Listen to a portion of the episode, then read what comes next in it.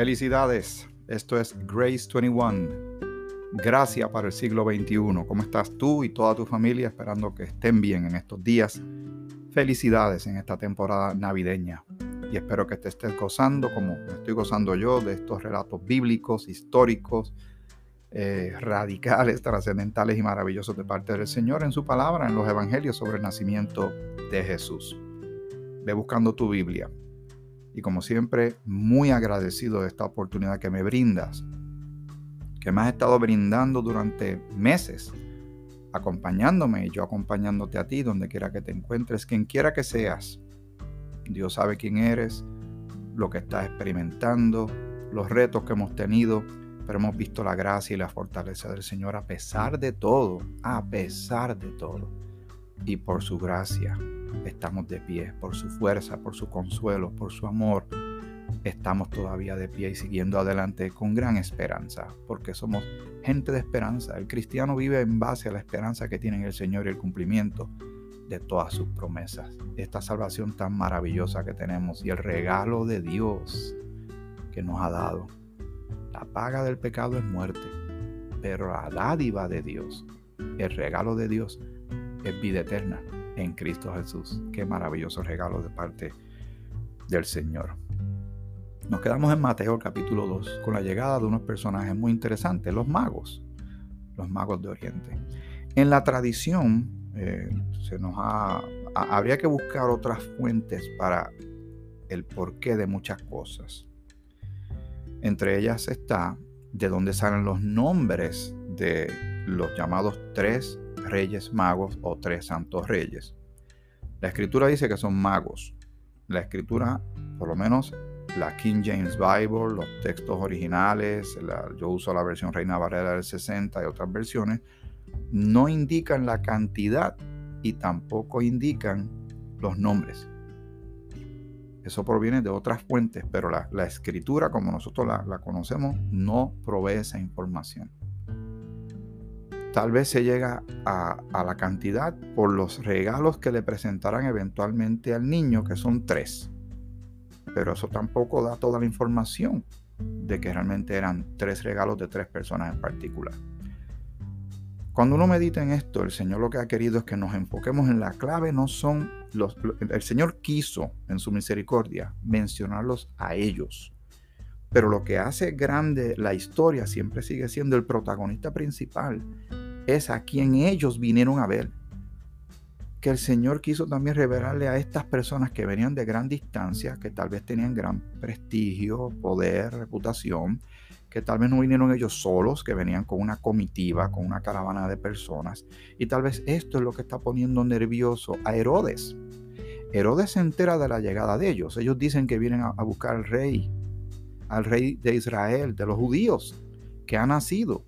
Herodes se entera y como político al fin tiene una preocupación política y militar de que le van a usurpar el poder y está indagando, averiguando, no porque tenga un genuino deseo de saber de esta maravilla que ha sucedido, sino porque él tiene un interés muy personal.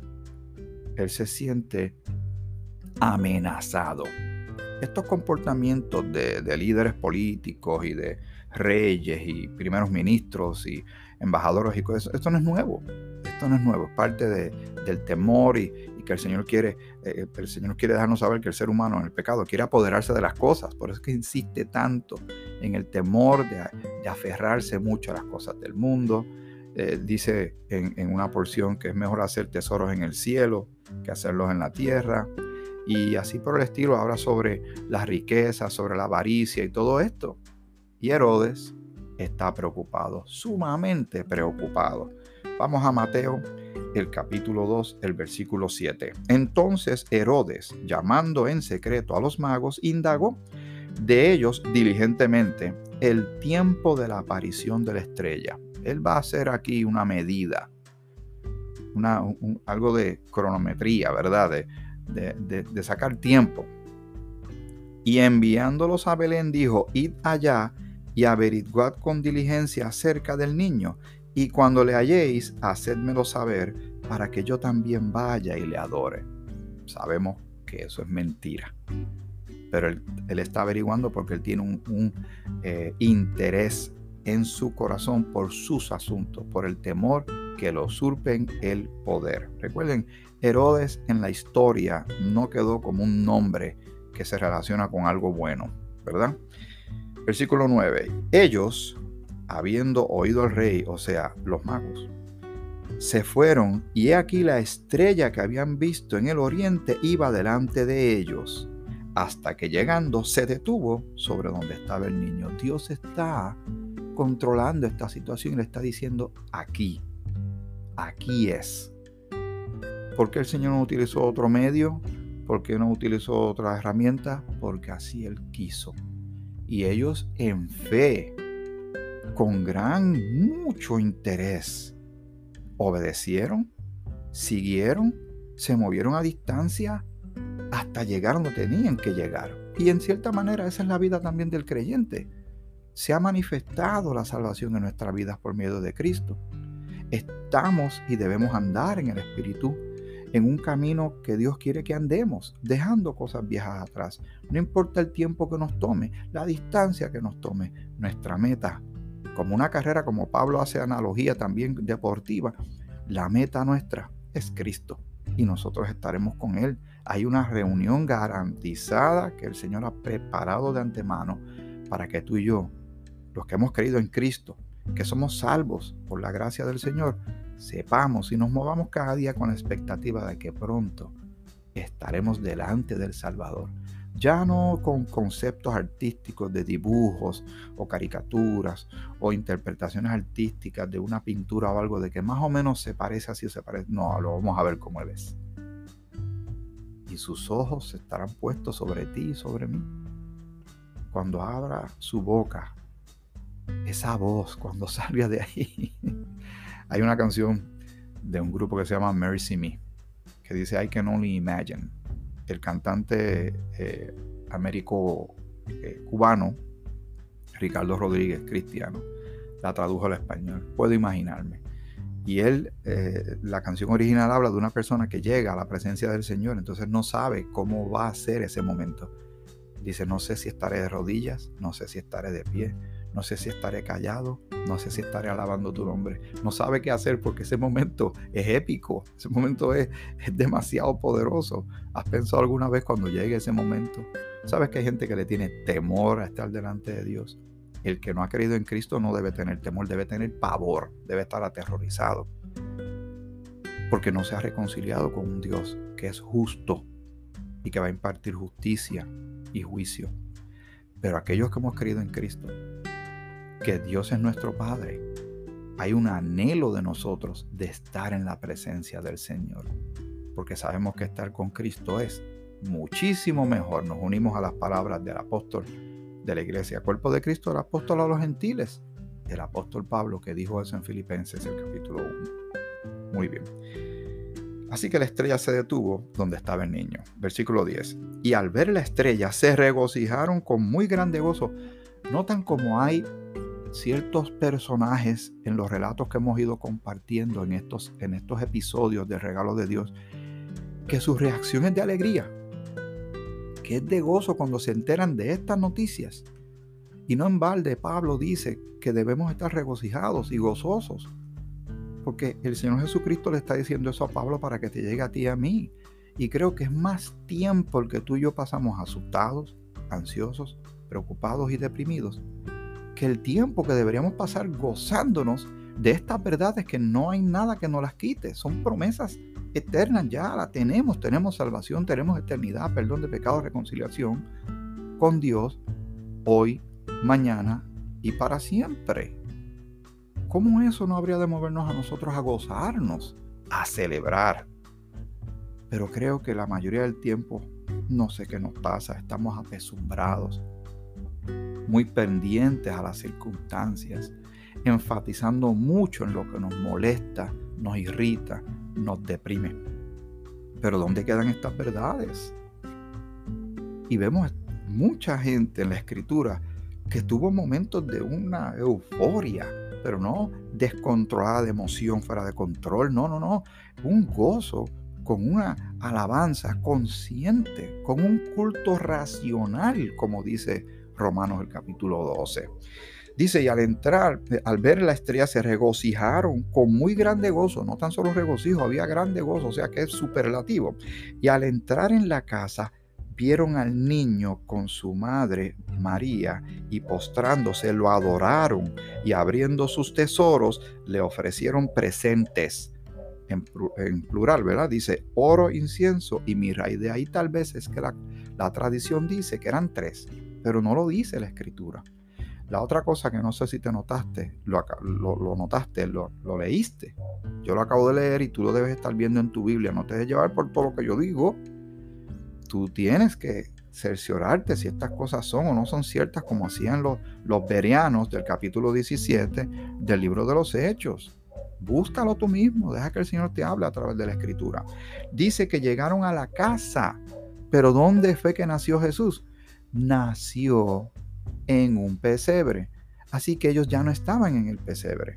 Ellos se movieron de ahí. Pero la mayoría de las estampas, ¿cómo ponen la situación? Ponen a los pastores a los magos, que casi siempre ponen tres, ¿verdad? O siempre ponen tres, con María, José y el niño en un pesebre. Pero el, las situaciones no se quedaron así. No siempre lo que es costumbre y tradición es, tiene precisión bíblica.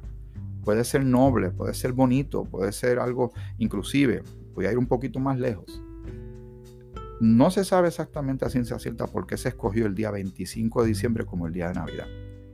el día exacto no se sabe, pero eso no es lo, lo que es imperativo aquí y lo que es importante es el hecho de que esto sucedió y que para la cristiandad la Navidad es Cristo, no un hombre vestido de rojo y, blanco que se ríe de una manera particular y que le trae juguetes a los niños. Eso también se ve bonito, pero realmente no se trata de eso. Ni siquiera se trata de los magos. Se trata de Jesucristo. Es la figura cimera de la historia, de todo, o sea, de todo, de todo, de todo.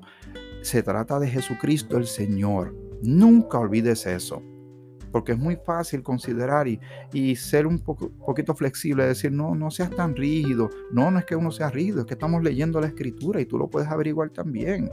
Vamos a leer esto nuevamente, el versículo 11 de Mateo capítulo 2. Hablando de los magos, y al entrar en la casa, ya se mudaron de lugar.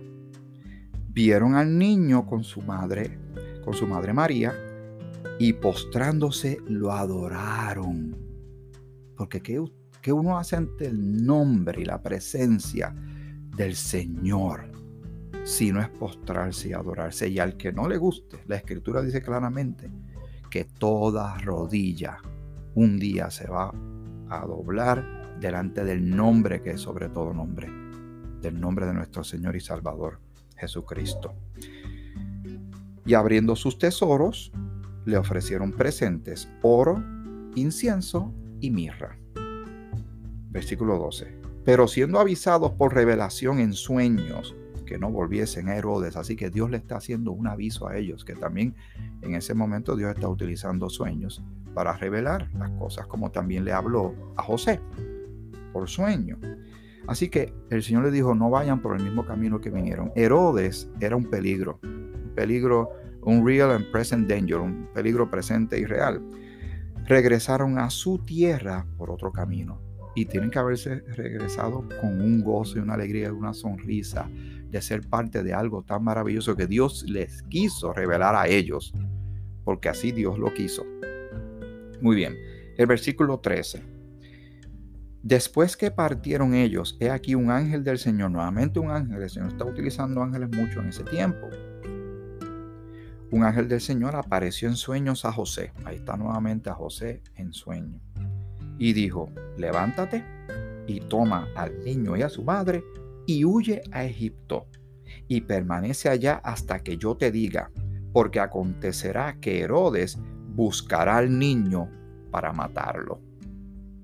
Por eso le estaba indagando el tiempo que nació versus el tiempo de la señal y la llegada de los eh, magos Él está sacando cómputos. En breve vamos a saber por qué. Y él despertando tomó de noche al niño y a su madre y se fue a Egipto. Y estuvo allá hasta la muerte de Herodes, así que pasó bastante tiempo. Para que se cumpliese lo que dijo el Señor por medio del profeta cuando dijo, de Egipto llamé a mi hijo. Ya el Señor había anticipado esta movida. Herodes entonces, cuando se vio burlado por los magos, se enojó mucho y mandó a matar a todos los niños menores de dos años. Vamos a leer esto otra vez. Toma nota. Entonces, cuando se vio burlado por los magos, se enojó mucho y mandó a matar a todos los niños menores de dos años que había en Belén y en todos sus alrededores, conforme al tiempo que había inquirido de los magos. Deducción. Los magos cuando llegan, ya Jesús no era un bebé. Tenía que tener posiblemente de dos años hacia abajo.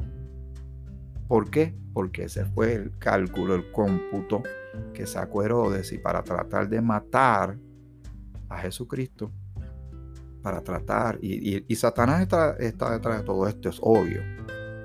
Él, él está tratando de agarrar lo más seguro, irse a la segura y mandó a matar a niños de dos años para abajo. Lo que quiere decir esto, y es que queremos ser bíblicos, no queremos ser aguafiestas ni nada, es que nos hemos enterado de estas cosas con el pasar del tiempo y es mi deber compartírtelas. Que cuando los magos llegan, ya Jesús ya era un niño que caminaba, posiblemente ya hablaba, ya tiene que tener de uno a dos años, seguramente tenía dos años ya.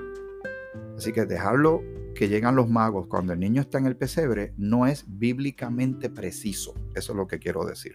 No voy a seguir en esa línea porque tampoco soy yo quien va a venir con un alfiler y explotarte tu globo, ¿verdad? Porque no es mi trabajo, pero es mi trabajo sí tener, eh, ¿verdad? que seamos consistentes con la palabra del Señor porque eso es lo que el Señor quiere para ti y para mí. Muy bien. Dice, eh, se enojó mucho, mandó a matar a los niños, ¿verdad? Entonces se cumplió lo que fue dicho por el profeta Jeremías, cuando dijo, voz fue oída en Rama, grande lamentación, lloro y gemido. Raquel que llora a sus hijos y no quiso ser consolada porque perecieron ya. El Señor había anticipado esta movida. ¿Y sabes qué? No era la primera vez que se trató de atentar contra estas cosas.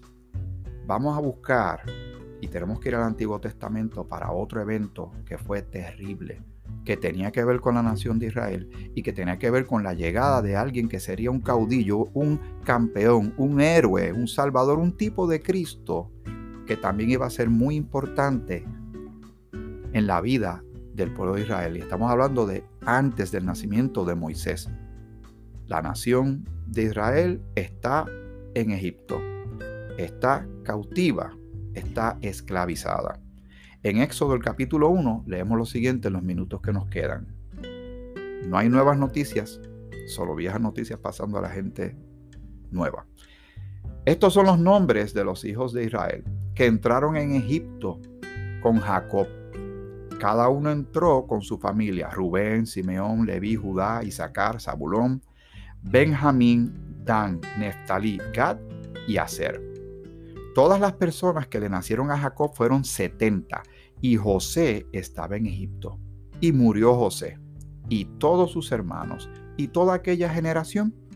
Y los hijos de Israel fructificaron y se multiplicaron y fueron aumentados y fortalecidos en extremo y se llenó de ellos la tierra.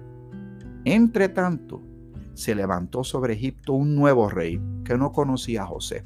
Este rey que viene no conoce la historia de José, el pueblo hebreo y todas las cosas y cómo el Señor lo utilizó para salvar a la nación de una hambruna, ¿verdad? ¿Recuerdan aquellas siete vacas flacas, siete, vacas gordas y todo lo demás? Bueno, llega uno que no conocía a José y dijo a su pueblo, he aquí el pueblo de los hijos de Israel es mayor y más fuerte que nosotros. Este es otro político que tiene miedo del poder tiene miedo de que lo tumben, ¿verdad? Ahora pues seamos sabios para con él, para que no se multiplique y acontezca que viniendo guerra, él también se una a nuestros enemigos y pelee contra nosotros y se vaya de la tierra. No quieren perder a los esclavos, obviamente, pero estos esclavos están numéricamente aumentando y este faraón, político al fin, está preocupado. Entonces pusieron sobre ellos comisarios de tributos que los molestasen con sus cargas y edificaron para Faraón las ciudades de almacenaje, Pitón y Ramesés. Pero cuanto más los oprimían, tanto más se multiplicaban y crecían, de manera que los egipcios temían a los hijos de Israel. Y los egipcios hicieron servir a los hijos de Israel con dureza, y amargaron su vida con dura servidumbre, en hacer barro y ladrillo, y en toda labor del campo, y en todo su servicio, el cual los obligaban con rigor. Y habló el rey de Egipto a, las parteras de las hebreas, unas de las cuales se llamaba Cifra y otra Fua, y les dijo, cuando asistáis a las hebreas en sus partos y veáis el sexo, si es hijo, o sea, si es varón, matadlo. Y si es hija, entonces déjala viva, ¿verdad? Que viva. Pero las parteras temieron a Dios y no hicieron como les mandó el rey de Egipto, sino que preservaron la vida de los niños. Así que hubo, iba a haber un atentado de asesinato contra bebés. ¿Ve? Y el rey de Egipto hizo llamar a las parteras y les dijo, ¿por qué habéis hecho esto? Que habéis preservado la vida a los niños. Y las parteras respondieron a Faraón, porque las mujeres hebreas no son como las egipcias, pues son robustas y dan a luz antes que la partera venga a ellas. Y Dios hizo bien a las parteras, y el pueblo se multiplicó y se fortaleció en gran manera. Y por haber las parteras temido a Dios, él prosperó a sus familias. Entonces Faraón mandó a todo su pueblo diciendo, echad al río a todo hijo que nazca y a toda hija, preservad la vida. Seguimos en el próximo episodio de Grace 21, gracia para el siglo XXI. Que el Señor te bendiga, te bendiga mucho.